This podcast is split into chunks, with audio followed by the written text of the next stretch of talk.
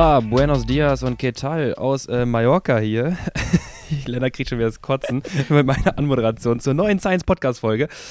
Ähm, ihr als Außenkorrespondent auf Mallorca kurz beim Abchecken, was bei Mallorca Challenge abgeht. Ich habe viele News, ähm, was mein Training anbetrifft, was echt äh, toll ist. Lennart, ähm, du mir auf einem virtuellen Screen gegenüber äh, sitzend, hast dich versucht zu verstecken, ähm, dass man nur noch deinen Kopf sieht, wenn die Pulloverfarbe gleich Sofafarbe. Hast du gut abgestimmt. Beides pink. Habe ich nicht gerechnet gerade, der Joke. War sehr gut. ja, äh, hola, ¿qué tal? Ähm, äh, immer wenn du ins Ausland fährst, dann bist du natürlich so multi multilinguell unterwegs, dass du sofort die Landessprache, die geht dir sofort ins Blut über wie man merkt. So richtig unangenehm, wie ein Allmann das auch macht. auf Spanisch, mit so einem deutschen Spanisch auch den das Silvester bestellen, natürlich. Ja, da ist mal direkt eine Frage. Das ist so eine philosophische Frage, die ja. ich mir wieder stelle. Meinst du, es ist gut für äh, zum Beispiel Leute in der Gastronomie, wenn da so ein Allmann reinkommt? Und der sagt dann so drei, vier Brocken auf Spanisch, beziehungsweise die kann er vielleicht sogar oder sie auch schon gut aussprechen. Ja. Und dann ist das so ein ja. kurzer Hoffnungsmoment. Dann denkt er so, ah, der spricht Landessprache. Und dann endet das aber so nach so dos cervezas. Ist das gut, das zu probieren? Das ist so eine Frage, die stelle ich mir seit langem. Und da gibt es auch äh, unterschiedliche Meinungen in meinem Umfeld äh, ob das yeah. höflich ist, das zu probieren. Und ich denke yeah, mir, es yeah. ist immer so ein bisschen eher verwirrend. Es sorgt dafür, dass das ein bisschen ja, zäher wird, das Ganze. Es macht mehr Prozesse auf, als dass es in dem Moment halt hilft. Du recht. Genau, also die, die Sympathie beim, beim, beim Kellner oder bei der Kellnerin ja, das kann sein, dass die mich dann netter finden, aber am Ende finden mich auch wieder unnetter, wenn ich die halt total verwirrt habe. Ja, aber auch mal andersrum gesehen, wenn du jetzt in der Gastro arbeiten würdest und hättest jemand da sitzen aus Spanien oder Frankreich, so, der fängt dann, du, du würdest diese Person bedienen, offensichtlich eventuell dann nicht äh, deutsche Kartoffelalman, sondern ähm, Spanier, so. Jetzt würdest du ja per se nicht davon ausgehen, dass du, oder du würdest ja nicht per se antisympathisch dem gegenübertreten. Ja. Nur weil er diese Sprache nicht spricht. Weil er ist ja. ja vielleicht zum Urlaub da und genießt jetzt gerade das wunderschöne Köln im Winter, wer weiß. Und ähm, du, würdest ja schon eine gewisse Grundsympathie erstmal entgegnen. Jetzt, wenn er dann auf, versucht, auf Deutsch zu bestellen, jetzt immer andersrum gefragt, steigert das seine Sympathiepunkte? Würdest du sagen, okay, das ist ein Upgrade? Also, dass er Deutsch spricht? Ja, ich fände ich wahrscheinlich schon irgendwie gut. Auf der anderen Seite, wenn der Bestellprozess am Ende vier Minuten dauert für ein Kölsch und der hätte auch einfach sagen können, one Kölsch, please, dann denke ich mir wieder, niemand hat Zeit für so einen Kram. ja, das, genau das, ist das Ding. Ne? Dann bestellt er dann und dann guckt, dann sagst du was auf Deutsch und dann guckt er dich so an wie so ein Auto. genau. Ah, okay. Jetzt, ist, jetzt switchen wir doch wieder gemeinsam auf, auf Englisch, ja? ja, genau. So, das ist jetzt mal vorweg geklärt in diesem sportwissenschaftlichen Podcast. Äh, aber da wir jetzt auch Außenkorrespondenzen ja. haben, äh, war das halt wichtig. Ähm, Klar. Du hast gesagt, du hast spannende News zu deinem Training. Ähm, das verstehe ja. ich nicht so ganz wegen deines Gesundheitszustands. Ähm, sieht nicht so aus, als wäre da super viel Training möglich, gerade wenn ich in dieses Gesicht blicke. Ja. Ähm, ja. Aber du kannst ja mal gleich ein bisschen erzählen, ähm, wie die ersten Tage waren, wo du noch nicht äh, krank warst. Ähm, und du kannst ein bisschen was erzählen, würde ich sagen, zu dem, was so auf der Insel abgeht. Äh, es gibt zwei Rennen oder es gibt ein Rennen läuft noch, die Mallorca Challenge der Männer. Ähm, die erste Mallorca Challenge der Frauen ähm, mhm. ist schon durch, drei Etappen. Hast du was von den Rennen bisher gesehen? Äh, ja, also die boah, zwei Etappen der Frauen, die letzten beiden, glaube ich, war es. Ähm, auch natürlich äh, von, von unserer deutschen Solofahrerin vorne. Äh, starke, starke Performance. Ähm, auf den, auf den letzten Kilometern. Ich würde ich würd, ich würd noch gleich was zur Abfahrtstechnik fragen, aber das machen wir später. Ich würde auch ähm, noch was zur Ausreißertechnik sagen wollen. Okay, okay, okay. Ähm, ich, ich rappe ganz kurz mein Training eben ab, weil du hast schon recht, so viel ist es gar nicht. Es sind zwei DOS-Tage gewesen, DOS-Trainingstage. Äh, und ich wollte nur sagen, ich, ähm, das Spannende ist, ich unterstütze wieder deine These. Der Tag, bevor man krachen geht, läuft wieder ganz gut. Also ich bin nicht mhm. geballert, aber ich habe gedacht, äh, auch so am, ich bin eine größere, ich bin noch eine Runde gefahren, flach, äh, ich bin in Alcudia, also flach Richtung Süden raus, über den Col de Soyer und dann über den Putsch drüber und äh, hatte so, ja, latent irgendwie, weil ich gestern gefilmt habe, habe ich irgendwie nicht aufgepasst, was ich getreten habe und so weiter.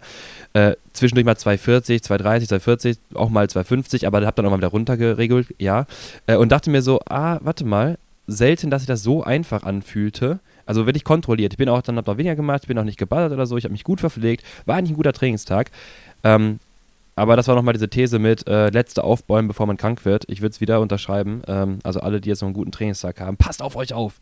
Das ist äh, gefährlich. Ja, da direkt mal, eigentlich müsste man viel häufiger Laktate im Training messen, ähm, mhm. um dann auch solche Tage mit abzubilden einfach.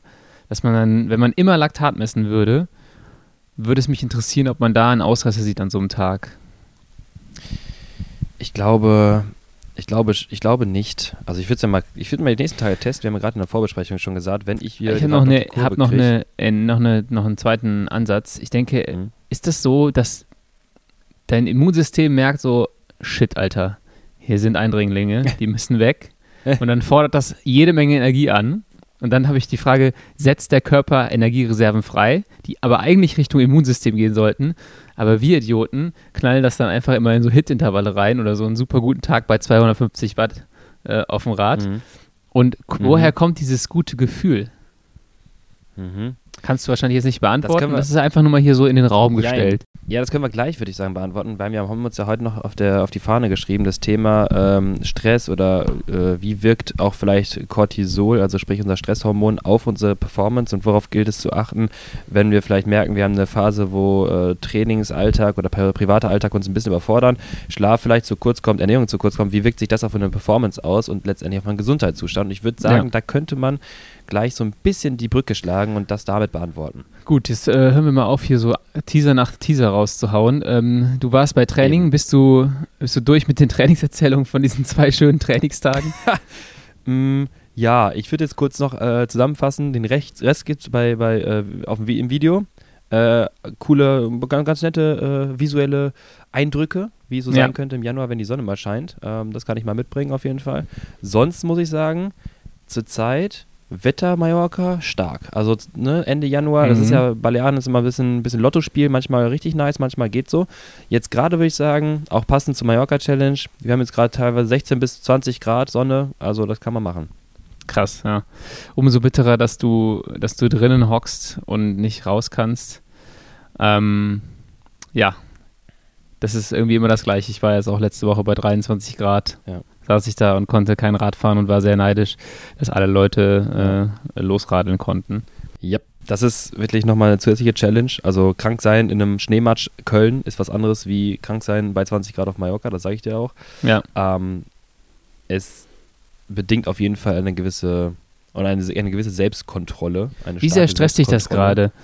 Dass du sehr. Krank, ja, das, ich, ich ja, kann mich davon nicht distanzieren. Da muss ich sagen, ich weiß nicht, ob ich jetzt, ob man das Erwachsenwerden nennt, aber ich habe das richtig professionell ausgesessen, diese Erkältung.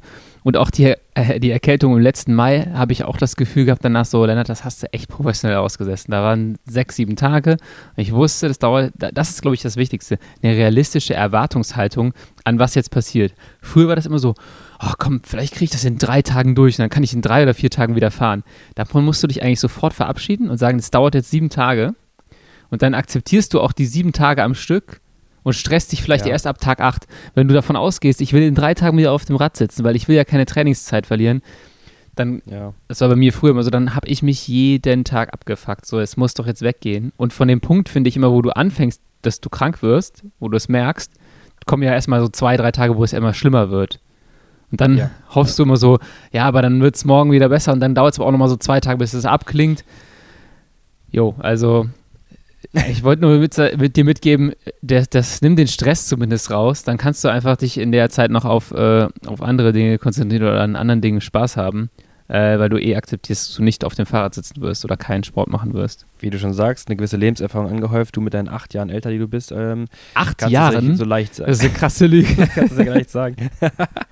äh, aber das, was du gerade sagst, das sage ich ja auch all zu meinen Athleten, kann mich selber davon halt teilweise nicht rational ja. distanzieren, zu sagen, ja, Lukas, jetzt bleib mal auf dem Boden, Hat bei mir halt so. unfassbar lang gedauert, würde ich mal behaupten. Ich habe das Gefühl, dass es jetzt erst in den letzten zwei Jahren ähm, so ja, wirklich reingesunken. Und was ich auch sagen kann, ein gewisses Trainingsvolumen vorher äh, oder generell ein ja. gewisses Trainingsvolumen ist eine sehr stabile Basis, wo man dann auch merkt, dass man sehr schnell wieder reinkommt. Das heißt, früher, wenn man dann so ein bisschen weniger trainiert hat und im Schnitt vielleicht sechs Stunden, sieben Stunden gemacht hat, wenn du dann mal nochmal eine Woche, anderthalb ausgesetzt hast, dann war das natürlich schon eher wirklich Kacke für die Form. Und jetzt habe ich das Gefühl, wenn du so acht bis zwölf hast, dann geht das relativ schnell wieder vorwärts. Ich überlege auch die ganze Zeit, erinnerst du dich noch an die Hitwoche, die ich gemacht hatte Mitte Dezember? Mm, ja. Ich überlege, wie lange ich davon noch zehren kann. wie lange ja, genau. die Phase des Krankseins. Antwort ist. Also, kriege ich diesen Benefit noch? Antwort ist lang, weil ich hatte ja auch ein relativ, mhm. ähm, von meiner Hitwoche, ein relativ äh, lange Phase, bis ich jetzt das erste Mal wieder wirklich kontrolliert Hit gefahren bin, weil dazwischen äh, hatte Tanja Jakovic, ich habe ein paar Tage rausgenommen und, und habe dann nicht, nicht ja. trainiert und auch dann irgendwie auf Intensitäten aus irgendeinem Grund ein bisschen länger verzichtet, weil da irgendwie ein bisschen immer was war. Ähm, aber das funktioniert immer noch sehr, sehr gut, äh, würde ich sagen. Das hat mir zumindest meine Einheit mhm. vor der, der Erkältung nochmal gezeigt. Also auch da nicht zu sehr stressen, wir sagen es ja immer wieder, Lit-Training ähm, hilft, also steigert auch die VHC Max. So, das ist nicht so, als würde dieses System irgendwie ja, komplett ja, zusammenbrechen. Ja. Ähm, ja. Aber jetzt mal wieder, es soll hier jetzt nicht in einen Krankheitspodcast ausufern. Äh, ich habe das Jedes Gefühl, Mal das gleiche, im, im, Winter ist das immer so, weil das halt einfach ein äh, omnipräsentes Thema ist. Aber jetzt gehen wir mal Richtung, Richtung Racing. Ähm, du hast so. zwei Etappen der Mallorca Challenge der Frauen geschaut, hast du gesagt. Ja, einmal, äh, wo Magdalene gewonnen hat. Äh, ja. Schöne Grüße. Sie, die haben, ja. glaube ich, vor zwei Jahren Girona jetzt mit dir gefahren. Die, äh, ja, stimmt, da warst du ja auch dabei, ja.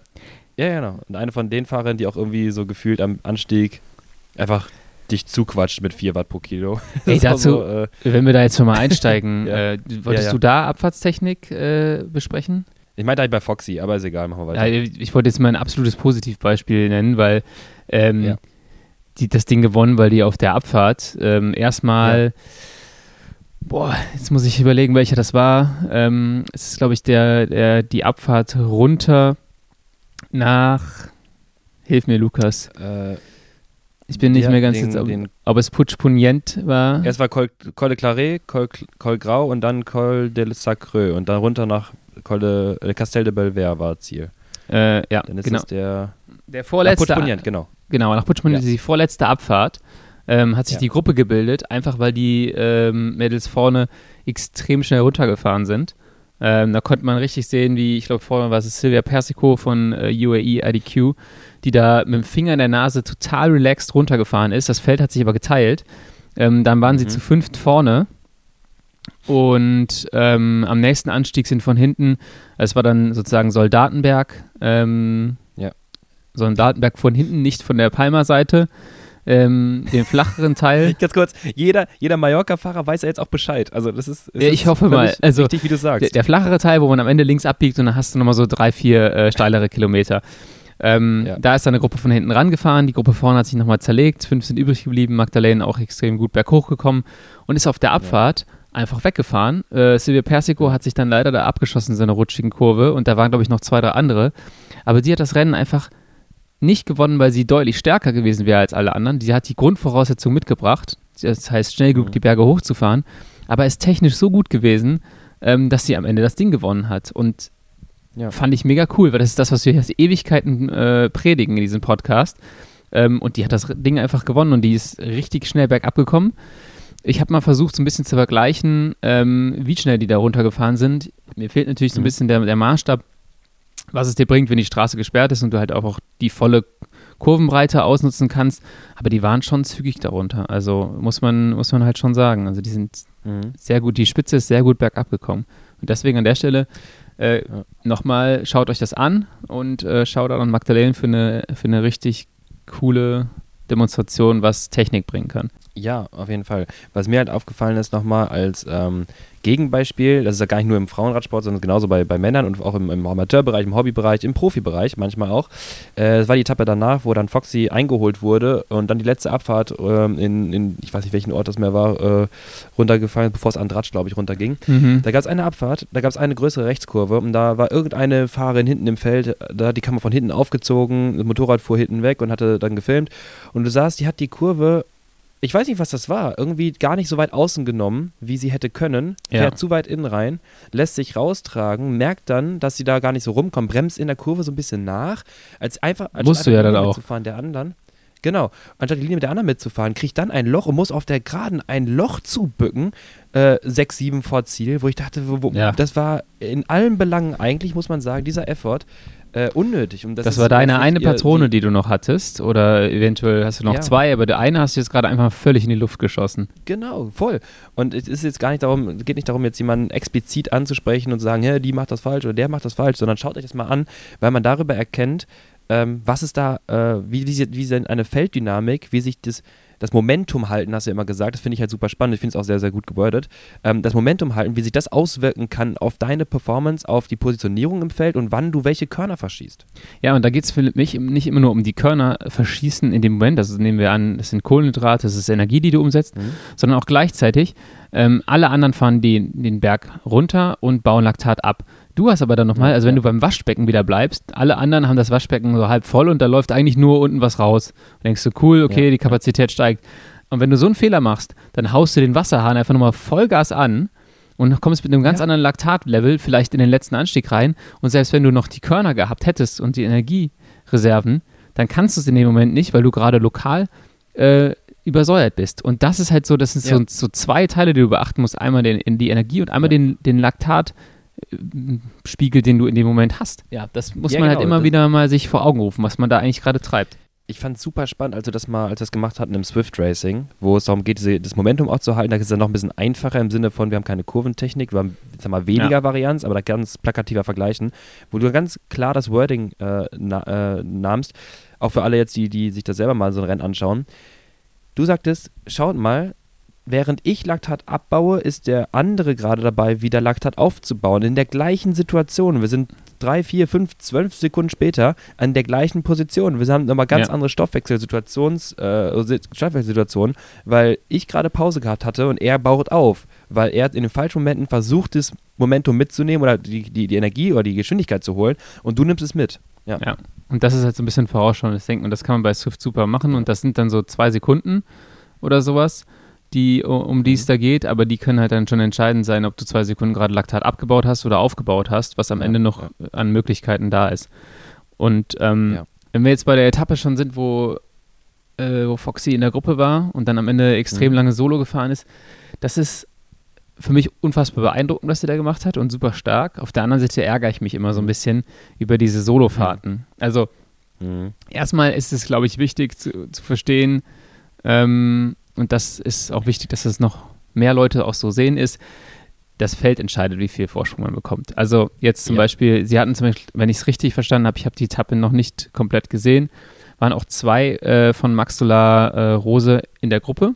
Ich glaube, Helena Bieber war noch mit dabei, die dann bis zum ersten Anstieg praktisch all out gefahren ist, äh, um die Lücke groß zu machen. Äh, und dann ist äh, Foxy, glaube ich, am ersten Anstieg, am ersten längeren Anstieg losgefahren. Ähm, an der Stelle würde ich halt auch sagen, dass es wäre schlauer gewesen, einfach ein bisschen äh, unter dem Radar zu fliegen, weil das Feld gibt dir so oder so sechs Minuten oder vier oder acht Minuten. Es ist total egal, ob du die Lücke aufmachst oder nicht. Die fangen an, ab ja. einer bestimmten Minutenzahl zu fahren. Und wenn du diese sechs, acht Minuten, die, die geben die dir auch, weil sie wollen ja auch, dass die Gruppe irgendwie einen gewissen Vorsprung hat. Mhm.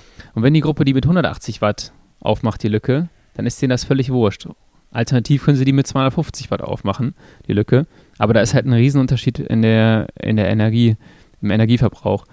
Und dann würde ich halt auch sagen, diese Solofahrten, auf der ersten Etappe gab es auch schon mal so einen kleinen Solo-Angriff von einer Fahrerin von Maxola, ich weiß gar nicht, welches war. Aber da fährt hinten halt das Feld breit und da fährt halt eine alleine irgendwie so für vier Kilometer mit 50 Meter vom Feld. Das ist halt, ja.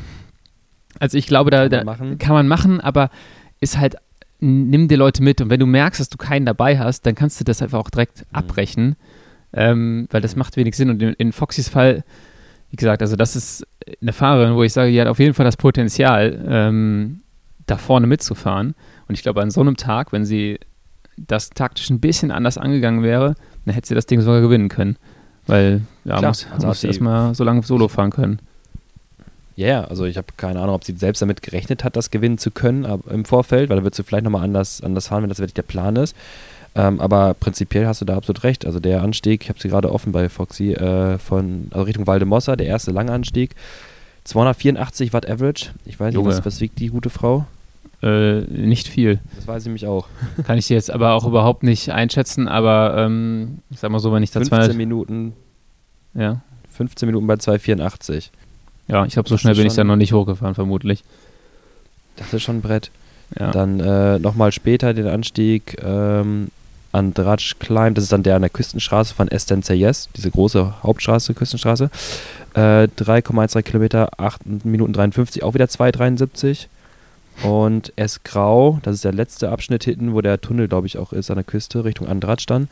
Äh, 2,72 nochmal für 10 Minuten.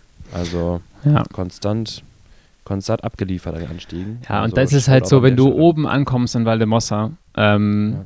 nimm die Leute mit, weil die fahren die jetzt am, die fahren hinten eh breit. Die haben alle noch keinen Bock, schnell zu fahren. Und wenn du dann irgendwie deine vier Minuten, fünf Minuten da mitnimmst für die Gruppe, ist es einfach besser, wenn du noch so ein paar andere Leute hast, die dann, dann kannst du deine letzte Helferin auch auf, aufopfern und sagen, bring uns nochmal hier ein bisschen auf Speed auf diesem schönen, welligen Stück danach und ich fahre danach am nächsten Anstieg hoch, weil ja, du musst halt, musst halt sehen, all die Energie und um die Geschwindigkeit zu halten, ähm, musst du selber aufbringen. Und das wird halt sehr, sehr kostspielig an der Stelle. Und du musst halt ein bisschen gucken auf der Etappe, ja. wann fährst du los.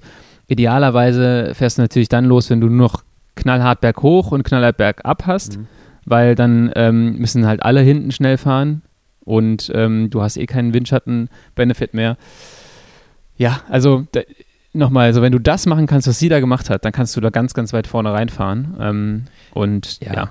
ja nochmal Nochmal ganz kurz dazu, ne? Also ich habe vorhin den ersten Abschnitt gehabt von äh, Palmagnola nach Valdemossa, da gibt es ja ganz kurz diese Abfahrt und dann geht es nochmal hoch hinter, äh, wie heißt das, Son Fernandel oder so.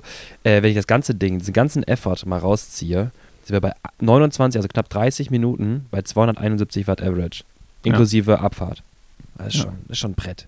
Aber das äh, ist mir auch aufgefallen, einfach diese ganze Etappe ähm, da ist sehr viel Potenzial vorhanden und wenn man das noch renntaktisch mhm. ein bisschen anders aufstellt, dann äh, hat das Team Maxula äh, Rose da eine gute Chance, ja, alle zu überraschen, würde ich mal sagen, und so ein Ding abzuschießen. Ja. Und das macht natürlich Hoffnung für die Saison und ich bin gespannt, ähm, wie sie den Rest des Jahres fahren. Es ist auf jeden Fall schön zu sehen, dass sie konkurrenzfähig sind. Absolut, absolut. Apropos Mallorca Challenge und ähm, talentierte Fahrer, wir haben ja natürlich auch äh, Science-Coaches mit im Fahrerfeld der Männer äh, des, der Mallorca Challenge. Ich sag mal so, noch ist nichts aufgefallen. Aber ich glaube, es ist auch ein bisschen hart. Ja, ist natürlich eine undankbare Aufgabe, äh, direkt bei ja, der Mallorca Challenge einzusteigen. Äh, die Etappen sind alle relativ profiliert. Äh, ich ja. wollte einen Shoutout an jemand anderen geben, an äh, Tim Teutenberg, der gestern auf der jo, Etappe stimmt. direkt wieder Siebter geworden ist wenn man sich das ja. mal anguckt aus der Helikopterperspektive, dass der sozusagen den letzten Kilometer nutzt, um erstmal 30 Positionen gut zu machen vor dem Sprint, ja. dann ähm, ist das umso beeindruckender. Er meinte, da wäre noch einiges gegangen, wenn er nicht da hätte den Sprint vor dem Sprint fahren müssen. Ähm, hätte er vielleicht einen Anfahrer gebrauchen können. Ähm, ja. Mal gucken, was, also, was passiert, wenn der mal einen hat. Ja, als ich das Finale gesehen habe, dachte ich mir auch so, boah, was fühlt der sich denn da durch? Also das ist ja echt irre. Also das war, wie du schon sagtest, das war, also musste natürlich diese Efforts eingehen, aber würde man eigentlich sagen, als Top-Sprinter, wenn es um Sieg ginge, äh, würde man ihn nicht so wühlen lassen. Also der hat ja schon richtig Effort geleistet, eine Position zu holen, deswegen Platz 7 ja. ist auch echt gut erkämpft, vor allem wie es äh, gefahren wurde. Also das war, das war echt stark, habe ich auch gedacht gestern. Andere interessante Sache ist ähm, Platz 1 und 3, zwei junge Quickstep Quickstep-Sprinter. Luke Lamperti wird Dritter mhm. als Anfahrer vor dem Sieger äh, oder hinter dem Sieger Paul Magnier. Sehr junger, sehr junger Typ. Und was ich extrem gut und abgezockt fand, ist, wenn man sich das nochmal anschaut, ähm, es gibt einen Tudor-Leadout-Fahrer, dahinter die zwei Suda Quickstep-Jungs und dahinter Alberto Danese. Dann geht der Tudor-Leadout-Fahrer raus, das Leadout von äh, Quickstep beginnt.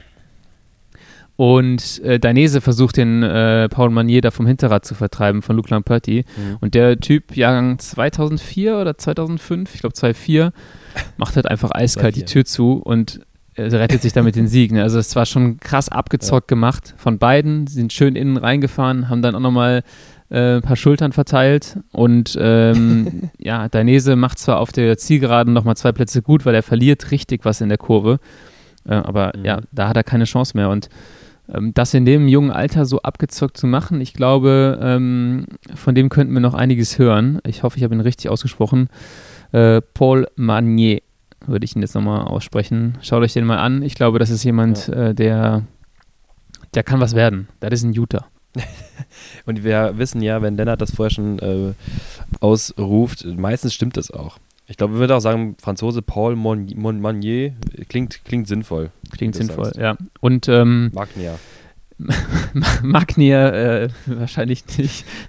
ähm, ich, ich finde halt solche Sachen im, in einem Sprint, wenn du solche Sachen siehst, das macht das halt nochmal aus. In jungen Jahren irgendwie, du siehst, der Typ ist nicht nur einfach in der Lage, viel Watt zu treten, sondern der bringt irgendwie so das, das Paket mit, der hat ein Auge dafür, was er jetzt tun muss, was, wann ist es wichtig, die Position zu verteidigen ähm, und mhm. sowas. Und ja, das äh, ist halt extrem wertvoll, als wenn Boah. du jemanden hast, dem du das noch beibringen musst. Voll. Willst du kurz die Stats von seinem Sprint sehen oder hören? Ich habe gerade äh, Strava offen. Er hat äh, hochgeladen. Ja, haben wir raus.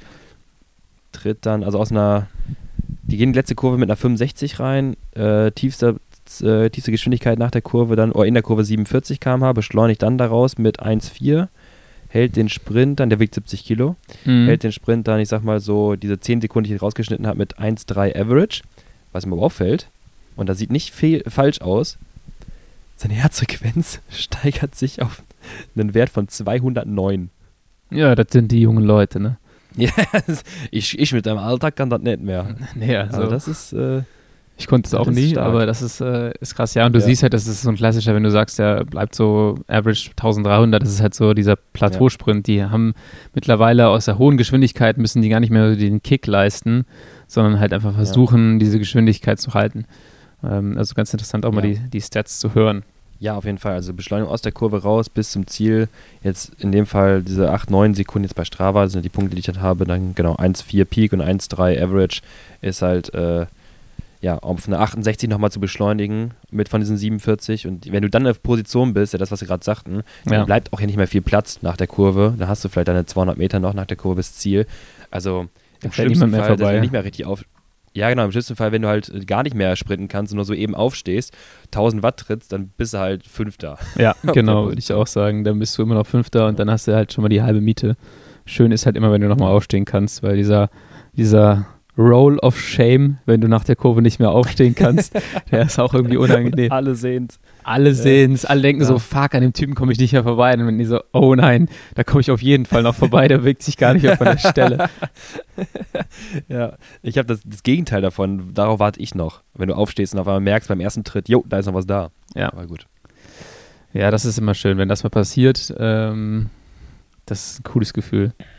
So, wie kriegen wir jetzt eine fancy Überleitung hin zu unserem eigentlichen ja, ich Thema? Ich habe auch gerade gedacht, so, jetzt haben wir ja schön eigentlich den, den ersten Teil äh, lockeren Talk gehabt, jetzt wird es seriös. Ähm, wir haben ja eben schon gesagt, Erkältung stresst einen, Lukas ist gestresst. Jetzt gehen wir über zum Thema so. Stress und Leistungsfähigkeit, Stress und Training. Was macht es eigentlich mit dem Körper? Und äh, ich spiele direkt den Ball zu und hoffe, du bist vorbereitet. Kannst du mir so eine kleine Definition vielleicht geben, was Stress ist? Mm, ja, äh, ist so ein bisschen nachher im Kontext bezogen auf jeden Fall. Also wenn wir uns überlegen, in welchem, äh, in welcher, welchem Trigger letztendlich unser Körper oder wir uns gestresst fühlen, sei es halt ähm, private, äh, psychologischer Stress, sei es beruflicher Stress, sei es wirklich körperlicher Stress. Also das kann einerseits körperliche Arbeit sein, das kann aber auch Sport sein, das ist auch ein Stress. Und da scheinen wir so ein bisschen äh, manchmal ja auch, ich sag mal eher auch philosophisch zwischen äh, gutem Stress und schlechtem Stress. Am Ende ist aber natürlich die Wirkmechanismen, können wir uns vorstellen, im Körper wenig dieser Bewertung, äh, also subjektive Bewertung äh, relevant, sondern halt viel eher, wie wirkt es sich aus und kriegen wir das Ganze noch im Gleichgewicht. Ähm, physiologisch, wissenschaftlich messbar könnten wir es halt machen über sympathische und parasympathische Nervenaktivität. Ja. Auch da nochmal äh, Sympathikus quasi der, ähm, der Antreiber, also der, der, der, äh, der Weg, der äh, oder die, die äh, Aktivität, die angetriggert wird, wenn wir uns zum Beispiel bei, in Gefahr begeben oder unter Gefahr stehen. Früher, wenn dann der Säbelzahntiger da äh, dir in die Augen guckt und denkst, oh Gott, was passiert? Sympathische Nervenaktivität wird losgeschossen, äh, die Gefäße stellen sich eng. Ähm, Verdauungsaktivität wird eingestellt, weil das brauchen wir jetzt gerade nicht. Die Pupillen stellen sich weit. Wir können besser äh, mehr sehen, dass die Herzfrequenz schießt quasi direkt schon nach oben äh, und alles wird ist auf, ist auf Alarm ausgerichtet und wir können jetzt losattackieren. Den Säbelzahntiger, den gibt es heute nicht mehr so häufig in unserem Alltag, aber das ziemlich genau das gleiche ist quasi unser Hit-Intervall. Oder der Chef. Oder der Chef. Für, für genau. einige Leute. Scheiße, der Chef. Für, für einige Leute. Schweißausbrüche, die Gefäße stellen eng, bereit zum Losprinten. Du kannst eigentlich immer so ein bisschen Leute analysieren, wenn du auf die triffst und mal guckst auf die, guckst auf die Pupillen, wie die dir, wie die dich eigentlich wahrnehmen als Bedrohung. so, oder der, Augen werden groß, Pupillen oder der Trainer groß, werden dann sehr klein. Wenn du mit dem Trainer, Trainer, telefonierst und dann merkst auf einmal, scheiße, schreibt der mir jetzt hier wieder eine Hitwoche auf. ja, genau das. Guckst in Trendy Peaks rein, äh, rein, Augen werden groß, Pupillen groß, klein, Gefäße ziehen sich zusammen, Laktat ist schon vorhanden. Ja, genau, also solch, solcher Stress. Das ist dann auch nicht ganz so das ist ja nicht schlimm, das ist eigentlich ja ganz gut. Das ist ja auch schön, dass unser Körper das kann. Äh, Wäre ja doof, wenn wir in so, einem, in so, in so einer Suppe von Gleichgültigkeit dahin schwimmen. Ja. Ähm, ist ja auch toll, wenn, wenn der Körper sowas kann, aber auch natürlich dann das äh, Gegenbeispiel, also die parasympathische, der Chill-Vibe, die parasympathische Nervenaktivität auch da ist. Das heißt so ein bisschen auch unser, die, die Kraft der Bremse. Ne? Also jetzt nicht unbedingt ähm, derjenige, der alles, äh, es, ist, es ist nicht der Regulator für ähm, sympathische Aktivität runterdrücken, sondern viel eher der Regulator für äh, die Prozesse anregen, die dann halt zum Entspannen dazu beitragen. Also wirklich wie Gaspedal und Bremse können wir uns eher vorstellen. Mhm. Es ist also nicht weniger Gas, was wir geben, um runterzukommen, sondern es ist eher die Bremse, die wir treten, um runterzukommen. Und dann ähm, getriggert wird das meistens von diesem Düdüm-Geräusch von Netflix, wenn wir jetzt mal das Gegenbeispiel wow, vom Säbelzahntiger nehmen. Das ist wirklich kreativ und wirklich schön beschrieben, Lennart. Du hast recht. Ja, ich würde das gerne mal in der Oder Studie sehen, wie so Leute ja. auf dieses, nur dieses Geräusch reagieren. ja, richtig gut. So die Hirnströme. Genau. Alles, oh, chillen. Ich weiß, ich weiß gar nicht, hat Discovery Plus jetzt gerade irgendwie so einen typischen Sound? Weil ich glaube, der könnte mich auch richtig triggern. Ja. Sobald du so Radsport anmachst, weißt du? Ja, ist schön, es wieder zu gucken, ne? aber ich bin noch nicht so hundertprozentig ja. überzeugt von dieser Discovery Plus App. Einfach allein, weil ich da immer wieder auf Nein. Sportarten und dann muss ich dann ah. Radsport suchen. Hab ich das auch gedacht. Einfach, das ist einfach nicht so schnell. Ich dachte auch so, Bro, merkt sie. Merkst sie doch einfach. Ja, also, du hast doch schon gemerkt. Bestimmt gibt es hier wieder äh, schlaue Zuhörerinnen und Zuhörer, die mir jetzt auch sagen können, ich habe ja. schon mal überlegt, gibt es irgendwo eine Möglichkeit, eine Sportart zu favorisieren, dass ich vielleicht nicht durch ähm, Extremtauchen und Snooker durch muss, um dann irgendwie zu Radsport zu kommen. Das ist echt so. Aber ganz kurz, äh, Props an, an äh, ich meine, am Ende preislich haben wir gesagt, irgendwie so ein bisschen ähnlich, ne? Äh, ja. da, da, unsere Radsport-Ersatzdroge jetzt, äh, Discovery Plus. Aber endlich wieder diese ganze toxisch männliche D-Max-Kacke mit Krabben in der Beringsee und Goldrausch in Alaska. Also da bin ich noch nicht abgewogen. Ich gucke da relativ zielgerichtet, aber ich werde mich, ich werd mich, glaube ich, davon fernhalten. ich habe letztens vorgeschlagen bekommen und habe mich auch direkt auf eingesprungen von so einem Typen, der so Mythen äh, herausfinden will. So der Goldschatz von, von irgendeinem Cowboy irgendwo vergraben in irgendeiner Wüste. Und ich sagte eins, Lennart, äh, der fängt an, das geht drei, vier Stunden. Dann ist dann der äh, Cowboy, hast du nicht gesehen, äh, Butch, hast bla bla bla. Und der hat irgendwie irgendwo in Colorado irgendeinen Schatz vergraben. Und die wissen natürlich, wo der gelebt hat und hast du nicht gesehen. Und natürlich ist das geil. Und der hat früher so eine alte Bahn, äh, so, so Eisenbahn überfallen, Brücken gesprengt und dann fahren die da hin und dann hier ist das Grab von dem Butch und hassen nicht, ne, jetzt graben wir mal los und jetzt finden sie sogar Knochen von diesem Butch und so weiter, aber glaub mal eins, Lennart, finden die diesen Schatz? Natürlich, natürlich die finden nie was. Die finden nie was. Der rennt in der Höhle, der finden, die finden natürlich nie was. Warum? Weil wenn die was finden würden, hätten sie es vorher gewusst, dann würde es da nicht mehr liegen. ah. Ja, Lukas, schöne, schöne Exkursion. Parasympathikus und Sympathikus. Bleiben wir beim, beim Thema, fokussieren wir uns. Sympathikus, der schaltet erstmal richtig in den fünften Gang und der Parasympathikus lässt uns ein bisschen runterkommen. So, das ist erstmal die Definition ja. von, äh, von was eigentlich? Parasympathikus Stress? Von? Oder ist das gar nicht immer gleich mit Stress gleichzusetzen. Nee, von Stressregulation. Ja. Also sympathisch, wenn dann, also Stre äh, sympathisch und Stress, Stressregulation und ähm, Parasympathikus können wir reflektiert auch äh, der, dessen Aktivität, ich habe ja gesagt, die Bremse können wir so ein bisschen auch messbar machen. Wir haben ja schon mal eine Folge über die technischen Möglichkeiten wie Whoop äh, gemacht. Und das ist übrigens das, was im Recovery Score oder bei der Herzratenvariabilität auch so ein bisschen mit gemessen wird. Mhm. Die RMSSD-Methode wird da meistens zu angewandt. Äh, das habe ich schon mal, glaube ich, erklärt. Im Groben reißen wir mal kurz an. Das ist letztendlich. Ähm, eine statistische Auswertung der Zeitabstände zwischen einzelnen Herzschlägen. Also es geht nicht um die Herzfrequenz, also nicht je kürzer die Zeit ist zwischen zwei Herzschlägen und je schneller die, Her die Herzfrequenz oder die, das Herz schlägt und je höher die Herzfrequenz ist. Das ist nicht damit gemeint, sondern die Variabilität zwischen diesen. Also wie schnell kannst du mit der Herzfrequenz hoch, wie schnell kannst du runter, ja. all solche Sachen. Und das, wenn das konstant ist, also schlecht oder langsam anpasst auf Veränderungen. Ne, wenn du jetzt chillst und rennst los, dann willst du eine rasche Änderung deiner Herzfrequenz, das ist gut. Wenn das nicht passiert, ähm, ist es eher eine schlechtere Einschätzung, dann ist deine Bremse kaputt letztendlich. Und dann haben wir ein Problem, weil Stress ist nicht per se schlimm.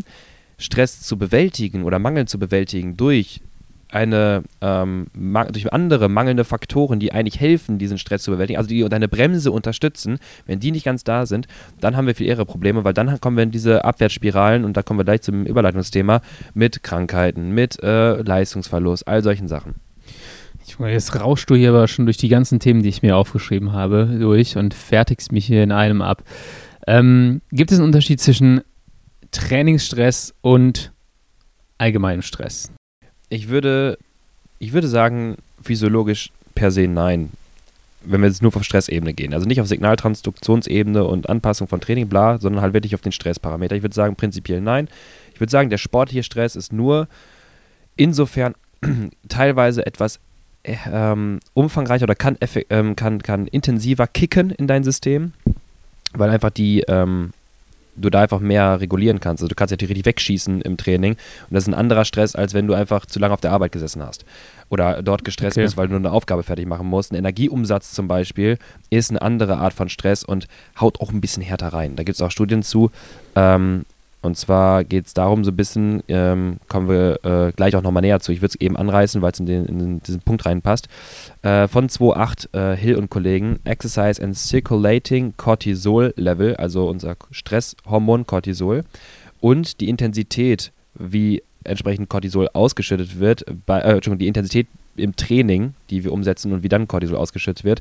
In dem Fall 40%, 60% oder 80% der Forza Max gefahren äh, bei einem Training. Also 40% kann mhm. sich vorstellen als Super Lit, super easy, 60% klassische Lit-Training und 80% dann sowas wie Sweet Spot-Training. Und es ist schon auffällig, dass ähm, 80% der Intensität, also bei Sweet Spot, Cortisol-Level deutlich erhöht, also signifikant erhöht ist zu den, zum Setup 40 und 60 Prozent. Also wenn wir in äh, der Threshold-Zone unterwegs sind, haben wir viel höhere Cortisol-Ausschüttung, also das Stresshormon. Wenn wir bei 40 Prozent, also Superlit quasi fahren, Rekom-Bereich, ist übrigens der Cortisol-Level geringer, also signifikant geringer als ein Ausgangswert. Heißt im Umkehrschluss, eine ganz lockere Easy-Fahrt kann dazu verhelfen, Stress zu minimieren, beziehungsweise, wenn wir es messen wollen, Stresshormon Cortisol zu reduzieren. Das ist ja schon mal äh, ganz interessant. Ähm, Cortisol, wie entsteht das? Äh, Cortisol, boah, also die genauen Mechanismen kann ich jetzt gar nicht so genau sagen, aber es ist letztendlich eine Reflexion, so ein bisschen dessen, was, äh, boah, jetzt muss ich aufpassen. Ha, jetzt habe ich, hab ich ihn hier erwischt. Äh, ja, äh, es, ist, es, ist, es wird ausgeschüttet unter Stresszustand. So. Also okay. ist es per se eine Reflexion der Stressmenge, können wir sagen. Also wie und ne, wie viel, das kann ich jetzt gar nicht bewerten, aber ja. darüber kann Stress messbar gemacht werden. Das heißt, der Sympathikus, der stellt auf Alarm, der Säbelzahntiger äh, kommt um die Ecke. Ähm, wir haben häufig daraus resultierend ein, äh, eine Cortisolausschüttung. Ähm, das, den ja. genauen Mechanismus dahinter definieren wir jetzt nicht, weil wir es ja beide nicht hundertprozentig wissen. Ist es, äh, die Neben, ist es die Nebenniere, irgendwie sowas. Es, es reicht auch erstmal zum Verständnis, Cortisol äh, wird unter Stress ausgeschüttet und ähm, ist auch so ein bisschen dann ein Marker für Stress und auch für chronischen Stress. Das heißt, ähm, ja. wenn wir sowas äh, messen wollen wie, hey, hat jemand hier chronischen Stress oder, oder nicht, dann, da habe ich mal in einer Doku gesehen, wird das tatsächlich auch in Haarproben und sowas ähm, analysiert. Ist messbar, ja. Genau. Ja. Ähm, und dann eine Trainingseinheit. Wir haben das ja häufig, wir merken so, wir sind total gestresst oder ich habe das häufig und ich gehe aufs Rad und danach ist, ähm, ist vieles besser. Ich habe aber das Gefühl, ähm, dass das sowohl bei einer intensiven, also auch bei einem Swift-Rennen, als auch bei einer lockeren Einheit bei mir der Fall ist. Also ich würde sagen, nach Sport geht es mir tendenziell eigentlich immer besser vom Stresslevel. Ähm, da gibt es wahrscheinlich nochmal auch eine Unterscheidung, also zwischen vielleicht dem ja. biologischen Stresslevel, also der Cortisonspiegel, wird sich durch ein Swift-Rennen oder ein Hit-Training dann wahrscheinlich nicht verringert haben. Aber auch man hat mental so ein bisschen abgeschaltet. Und vielleicht hat man in dem Moment zwar durch, den, durch das Training mehr Cortisol ausgeschüttet, aber eine weitere Cortisol-Ausschüttungsquelle, nämlich den Kopf, ein bisschen beruhigt. Und dadurch ähm, ist das ja. vielleicht auch das sympathische Nervensystem who knows, ein bisschen runtergefahren oder es hilft dir, das parasympathische Nervensystem mehr hochzufahren. Ja, genau, so hast du es eigentlich gut zusammengefasst schon. Also es ist dann halt weniger, dass es, ähm, dass das Draufhauen, die intensive Einheit jetzt den, den äh, Sympathikus, die Aktivität irgendwie verändert, als vielmehr, dass halt dadurch ähm, ja, die, die, die Bremse besser anspringt. Ne? Also so ein bisschen wie du hältst es halt besser im Gleichgewicht. Aber dann hast du, wenn du sagst, dass du noch nie das Gefühl hattest, dass eine intensive Einheit das schlimmer gemacht hat, dann hast du dich wahrscheinlich auch noch nicht unter sehr starkem chronischen Stress oder vielleicht jetzt in der letzten Zeit äh, nicht so stark wiedergefunden. Haben wir am Mittwoch, glaube ich, schon besprochen. Ähm, wenn diese Phasen des Overreachings oder Übertrainings langsam irgendwo rein, reinkommen, ähm, und da reden wir von Situationen, da merkst du auch, dann hilft dir weder das locker noch das intensive Training, da braucht es halt wirklich mal Pausenzeiten. Da reden wir wirklich aber auch davon, dass bei chronischem Stress wirklich ein ein, ein, ein, Ungleichgewicht deines Immunsystems, ein Ungleichgewicht deiner, deiner hormonellen Stoffwechsellage besteht, wenn dich Cortisol dauerhaft äh, tendenziell zu hoch ist, Testosteronwerte zum Beispiel auch runtergehen, ähm, was zur Trainingsanpassung verhelfen könnte. Und dann hast du das Problem, dass dann wirklich, sagen wir mal, die Bremse kaputt ist und latent du immer auch Halbgas fährst, aber so richtig Gas geben kannst du dann auch nicht mehr. Und dann wird auch die intensive Einheit nicht funktionieren. Dann merkst du halt, dieses, dieses Ungleichgewicht ähm, spiegelt sich da dadurch wieder, dass halt die, die, das Hoch- und Runterfahren nicht mehr wirklich funktioniert. Und das ist dann halt eher eine schlechte, eine sehr schlechte äh, Reaktion auf chronischem Stress. Ja, also ich glaube, was das ähm, Training angeht, war ich sicherlich noch nicht irgendwo in dem Bereich, dass es mal längere Phasen super stressig für den Körper war. Äh, vielleicht mal so ein Trainingslager kann man, kann man mal nehmen, aber da war jetzt auch kein krasses Overreaching dabei. Ähm, ich glaube, die meisten Leute kennen das halt auch, dass sie einen sehr stressigen Alltag haben. Und ähm, mhm. viele unserer Zuhörerinnen und Zuhörer ähm, haben, sind berufstätig, wollen aber trotzdem auf einem sehr hohen Niveau Sport machen und auch nochmal richtig viel Zeit da rein mhm. investieren und dementsprechend auch richtig viel äh, auch intensive Einheiten fahren. Wie würdest du das sagen? Ja. Handelt man das am besten, ähm, wenn man eine stressige Phase im Job hat? Äh, mhm. Gibt es Möglichkeiten auch, dass man sagt, man macht das tagesformabhängig? Ähm, gibt es generelle ja, Ideen, wie mhm. man Stress misst Stress balanciert und dann auch nochmal sein Training so ein bisschen dahingehend anpasst. Jetzt hast du ja nur 27 Sachen aufgemacht, aber ist gut, kriegen wir hin. Ich ähm, wollte eine einheitliche, ganzheitliche Theorie von dir hören. Ähm, jetzt hier einmal die Trainingsbibel des Lukas Löhr. Wie gehe ich mit dem stressigen Alltag um? Ja, am besten in einem Satz. Ähm, nee, ich, ich, würde, äh, ich würde vielleicht sogar, ja, man kann es fast zusammen, zusammenfassen. Habe ich, haben wir, glaube ich, auch am Mittwoch gesagt. Und zwar, ähm, fangt an, an alle, ich auch mir selber, fang an, fangt an, gnädiger zu euch zu sein und nicht immer nur mit der Peitsche drauf zu hauen, in Momenten, wo es vielleicht nicht hilfreich ist. Wenn das Umfeld drumherum nicht ganz passt, dann kann es auch besser sein. Also sagen wir mal, der Alltag ein bisschen zu stressig war, der Tag zu lang war, kann es auch mal hilfreich sein, wenn ihr merkt, dass es nicht klappt, das Hit-Training auch mal sein zu lassen und auf einen anderen Tag zu verschieben, wo es besser funktioniert und bereitet euch besser vor und nach und schiebt nicht einfach ein Training mit Biegen und Brechen, mit Gewalt hinten drauf, weißt du? Das Training ist ja auch etwas, was unseren Körper zusätzlich stresst und da müsst ihr gucken, dass ihr das organisiert und manchmal auch auf einen auf ein kaputtes System haut man nicht nochmal drauf. Das macht halt mehr Sinn, das vielleicht am nächsten Tag zu machen. Und wir haben gerade schon gesagt, es kann sein, dass eine lockere Einheit dazu verhilft, dass wir das Ganze abbauen können. Äh, eine intensivere Einheit haut nochmal drauf. Dann müsst ihr in der Lage sein zu bewerten, ob ihr gerade äh, physiologisch auch in der Lage seid, das Training zu verkraften. Und ähm, wie das Ganze, wie man das Ganze machen kann, wird zum Beispiel gucken, dass man Schlaf optimiert, dass man vor allem, und das ist ganz, ganz wichtig, Energiedefizite versucht zu vermeiden auch an diejenigen, die sagen, ich möchte aber Gewicht reduzieren. Das ist aber ganz wichtig, dass ihr dann auch entsprechende Mindestenergieumsatzrate auch zuführt ja. und auch im Körper zur Verfügung stehen habt, weil sonst passiert nämlich gar nichts, weil dann wird Testosteron runtergehen und dann werdet ihr auch einfach in der Fettoxidation weniger Aktivität haben, ihr werdet weniger Energie zur Verfügung stehen haben. Das merkt ihr, dass das Training nicht funktioniert, das HIT-Training nicht funktioniert, die Trainingsanpassung nicht funktioniert. Da ist übrigens eine ganz gute äh, Orientierung, da kann ich mal was zu sagen, äh, von Kupka und Sedliak 2023 habe ich gerade hier eine Die Studie. Die Studie wird Hungry niemand, Runners. niemand finden bei den Namen. Weil? Weil so, die Namen ja, kann keiner schreiben.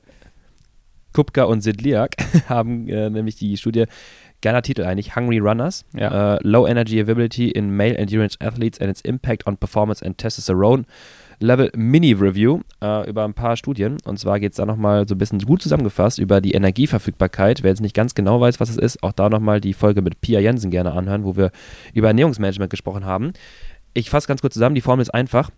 Energieintake, also die Kalorienzufuhr, sagen wir jetzt mal 3000 Kalorien, minus Energie, Ex, Energy Expenditure, oh, Exercise Energie Expenditure, also das, was ihr im Training verbraucht, sagen wir mal 1500 Kalorien, ne, 3000 rein, 1500 verbraucht, sind wir bei 1500 Rest, durch deine fettfreie Körpermasse, also 70 Kilo Gewicht, 10% Körperfettanteil, sind wir bei 63 Kilo.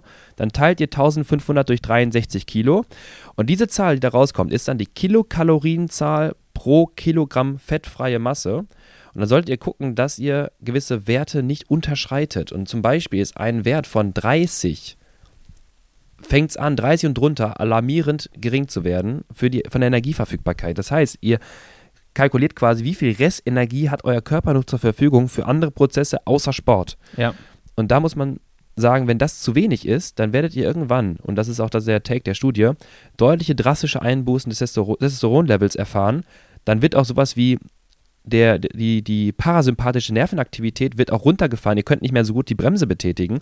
Ihr steht unter chronischem Stress, er hat an, euer Immunsystem wird angegriffen, ihr werdet nicht besser, ihr werdet äh, na, ähnlich leistungsstark bleiben, es wird irgendwie funktionieren, aber ihr werdet nicht daran anpassen und langfristig irgendwie an anderen Problem irgendwie noch merken, okay, ich merke vielleicht, äh, ja, ich nehme nicht ab, ich nehme keine Muskelmasse zu, die Kohlenhydratspeicher sind schon gering. Es kann auch dann anfangen mit, ähm, äh, mit Knochendichte, dass sie abnimmt. Das klassische Red-Syndrom äh, bei, bei Frauen auch sehr häufig.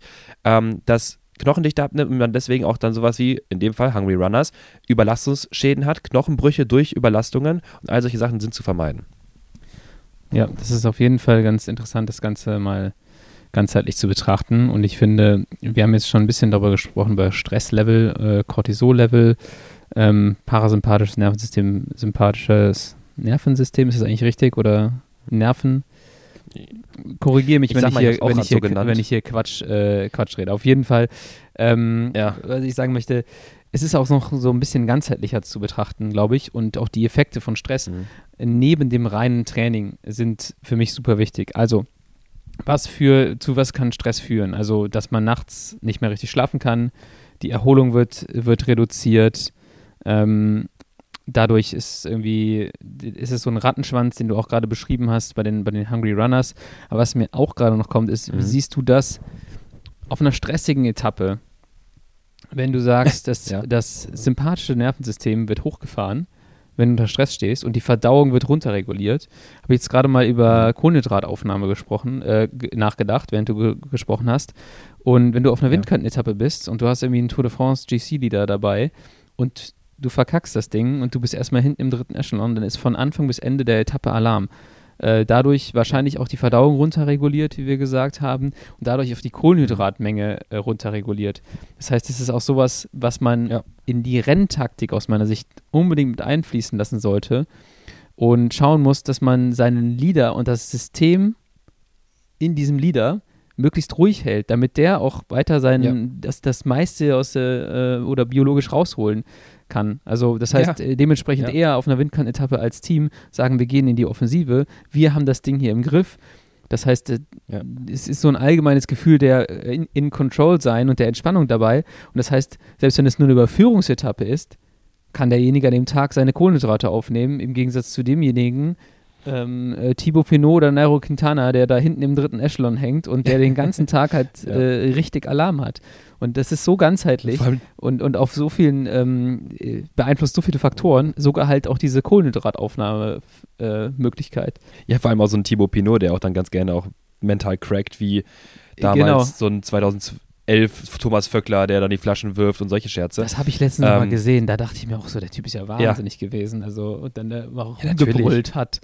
Irre, ne? Also das war, ja, also genau, solche Sachen verhelfen nicht. Ich glaube, das ist auch der, wir hatten auch mit Robert Gorgos ja einmal in unserem Podcast, hat er auch das Thema angesprochen, wenn ihr intensiver fahrt, ist die Kohlenhydrataufnahmerate auch etwas geringer, also reduzierter. In den Phasen, wo ihr lockerer fahrt, ist es auch einfacher, 100, 120 Gramm aufzunehmen. Ja. Also versucht es auch vielleicht zyklisch zu anzupassen, zu überlegen, wann habe ich die Möglichkeit. Und wenn du natürlich, wie du schon sagst, im dritten Echelon hängst und den ganzen Tag irgendwie da so von, von Auto nach Auto äh, springst und hier mal da und da mal die Gruppe versuchst zu nutzen und hier nochmal äh, sehen wir auch in manchen Etappen so Paniketappen, äh, Etappen, äh, wo, wo hier Jumbo Visma komplett ausartet, weil irgendwie ja. sieben Platten an einem Tag sind. Äh, so, das ist natürlich witzig von außen, aber was meinst du, was das halt auch bei den Fahrern halt auswirkt bei einer drei Wochen Grand Tour? Ja. Und das ist ja auch so eine Kunst. Das ist ja das, was die Fahrer auch dann schon teilweise feedbacken. In Woche drei, wenn du nicht mehr gut schlafen kannst, obwohl du müde bist, ja. das ist ja ein Zeichen davon, dass du es nicht mehr reguliert bekommst, dass ähm, Cortisol-Level wirklich deutlich hoch ansteigt und du hast auch da, da, gilt es darum, auch, wie du schon sagtest, diese zusätzlichen Stressfaktoren drumherum so gut es geht zu vermeiden. Hat ja auch einen Grund, warum Team Sky damals überlegt hatte, dass der Richie Port im Campervan pennt mit einer, mhm. mit äh, Bettdecken und Kissen, die ihm gewohnt sind. So all solche Sachen, als dann später halt dann noch verboten wurde. So, und vielleicht von mir aus die technische Möglichkeit, dass der Kissen ist vielleicht ein bisschen was Besonderes, ja, keine Ahnung. Aber Fakt ist, es ist ein gewohntes Umfeld. Du fängst nicht ja. an, irgendwie in äh, französischen Hotels in so einem Steinloch irgendwie da äh, dein Bett aufzuschlagen. Äh, was mir auch, auch gerade noch kommt, ähm, auch was, was wir hier ständig predigen. Du hast gerade gesagt, in, in ruhigeren oder intensiveren Phasen kannst du nicht ganz so viel Kohlenhydrate aufnehmen, weil das System unter Stress mhm. steht. Das gleiche gilt ja auch. Ähm, unter sehr heißen Bedingungen kannst du nicht ganz so viel Kohlenhydrate aufnehmen. Ja, ja, das heißt, ja, auch das ist ein Hitze, ein Stress für den Körper. Und dann kommt noch was dazu.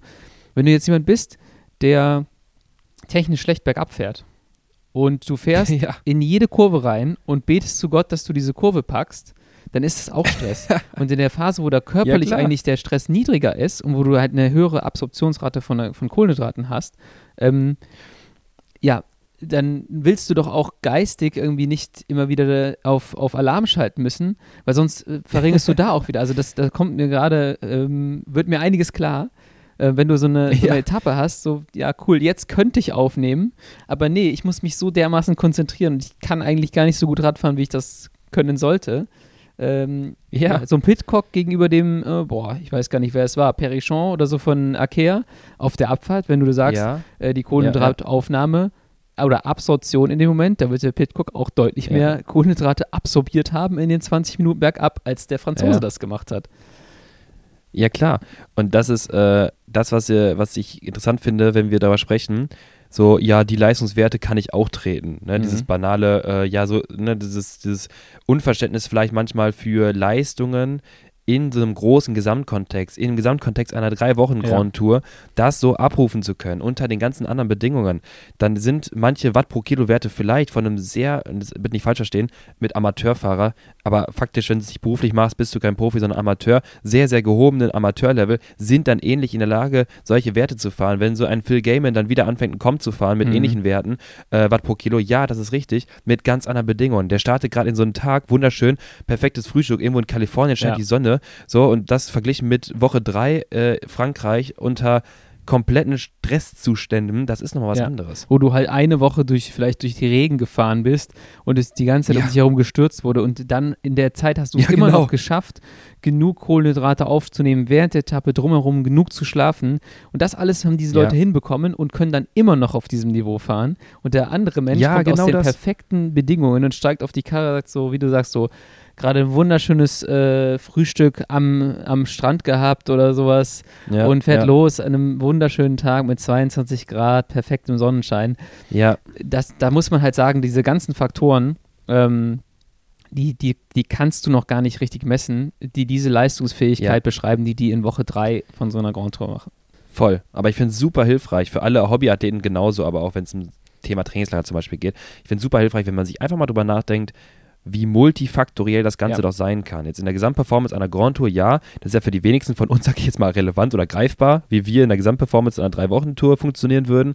Aber einfach mal zu verstehen, was drumherum aber auch relevant ist für Leistungsfähigkeit oder aber auch in Vorbereitung eines Radrenns oder in Vorbereitung oder in währenddessen Bereitung quasi eines Trainingslagers, wenn man all das mal berücksichtigt, wie das auf den körperlichen Organismus einwirken kann. Ja. Und das finde ich halt wichtig, einfach sich selber vor Augen zu führen, dass es um alles geht, nicht nur um die einzelnen Bausteine. Und wie du schon sagtest dann gerade, wie wir gerade zusammengefasst hatten, so ein 20-Minuten-Test am Col de Rat in einem perfekten Trainingslager, ja, cool auf jeden Fall, das ist auch beachtlich dann, aber es ist was anderes als halt die Performance am Ende einer Etappe unter all diesen Bedingungen. Plus, wir hatten auch schon mal gesagt, ich weiß nicht, ob du es auch schon mal gespürt hast, hast du mal gemerkt, wenn du zentral nervlich so ein bisschen ermüdet bist und dann Efforts fahren willst, wenn auch dann teilweise nervale Ansteuerung nicht so richtig funktioniert. Ich glaube, es ist so ein sehr abstraktes Beschreiben jetzt. Ähm, hast du nicht mehr, hast du nicht mehr hinbekommen, erst rechts zu treten, dann links? welches Bein kommt zuerst, sag ich, ich mal? Zweimal rechts ja, getreten halt so und links habe ich einmal vergessen, da habe ich ausgeklickt. da habe ich mich nach oben gedrückt und bin über Lenker gegangen. ähm, nee, diese, ähm, so dieses, ähm, haben wir ja schon gesagt, ne? man, man will Performance, man will Power bringen. Es liegt auch irgendwie nicht an den Kohlenhydraten, es liegt auch nicht an, dem, an der Flüssigkeit oder an dem Schlaf. So irgendwie passte das, aber du trittst halt voll drauf und es kommt nichts. So und das ähm, dass das nicht bei einer Grand Tour oder im entscheidenden Moment passiert, das ist die große Kunst. Ja. Ja, ich glaube, das ist einmal auch, ähm, ich sag mal, auf körperlicher Ebene zu betrachten, dieses ganze Stressthema, mhm. aber auch so auf, ich habe jetzt noch zwei Beispiele, so auf organisatorischer Ebene. Mhm. So Stress führt oh, einmal zu körperlicher Einschränkungen, was wir gerade schon alles beschrieben haben, aber auf der anderen Seite ist Stress auch äh, etwas, was dich, glaube ich, nicht richtig klar denken lässt. Ähm, du handelst dann wahrscheinlich ähm, mehr nach Impulsen trieben, weil der Säbelzahntiger ja. halt gerade da um die Ecke gekommen ist und du das gar nicht cool fandst. Und dann denkst du auch nicht mehr langfristig strategisch, sondern kurzfristig, ich muss hier weg. Und wenn du einen stressigen Tag hast, kommen viele Dinge zu kurz. Du isst nicht genug, du trinkst nicht genug, du isst und trinkst mhm. das Falsche oder zur falschen Zeit. Ähm, aber ja, das Gleiche ja, auch im Rennen. So, wenn du im Rennen unter Stress stehst, wenn dich diese Sache einfach zu sehr stresst, dann bist du auch gar nicht in der Lage, das haben wir schon x-mal gesagt, hier richtige Entscheidungen zu treffen, irgendwie so ein bisschen mal ja, aus dem Moment rauszugehen und bewusst zu fahren und ruhig bewusst zu fahren. Ja, ähm, ja. Und deswegen auch da wieder, auch aus diesem Stress, äh, äh, Blickpunkt mal betrachtet, versucht die Basics mhm. in so einem Radrennen zu trainieren, wie auch immer das geht. Genau, und versucht euch, das ist wie bei anderen Sportarten, die technische Komponente, wo die viel größer ist, ähm, keine Ahnung, jetzt gerade hin und wieder gucke ich gerade, es läuft Australian Open äh, Tennis so. Da geht es nicht darum, im Training einen perfekten Aufschlag zu machen, sondern es geht darum, in Stunde zweieinhalb im, weiß ich, vierten, fünften Satz noch so, eine, so einen Bewegungsablauf drin zu haben. Und genauso sollte im besten Fall auch ähm, Standard oder Basics im Radrennen bei euch so optimiert und autonom und auf Autopilot wie möglich laufen, damit ihr Kapazitäten habt für was anderes. Ihr solltet nicht anfangen, in der Kurve rumstruggeln zu müssen, äh, und dann erst, äh, äh, also da rumstruggeln zu müssen, weil ihr erstmal generell um die Kurve fahrt und dann noch die Positionierung hinzubekommen und dann die Effort zu leisten im falschen Moment, weil das muss fast als, als Autopilot laufen ja. für eine gute Radperformance. Ich sage nicht, dass das von Anfang an so sein muss. Wir können das ja trainieren und üben, das ist schon klar, dass es nicht von Anfang an geht. Aber das sind einfach Komponenten, die dazugehören, um nachher ein gutes Rennen zu fahren. Nicht einfach nur drauftreten, sondern die richtigen Entscheidungen zu treffen oder falsche Entscheidungen so wenig wie möglich zu treffen. Ja.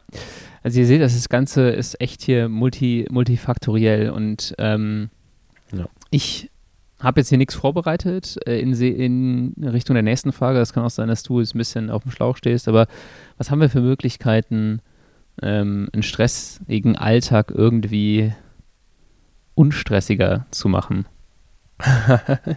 ja, äh, Planung, also Organisation, Planung.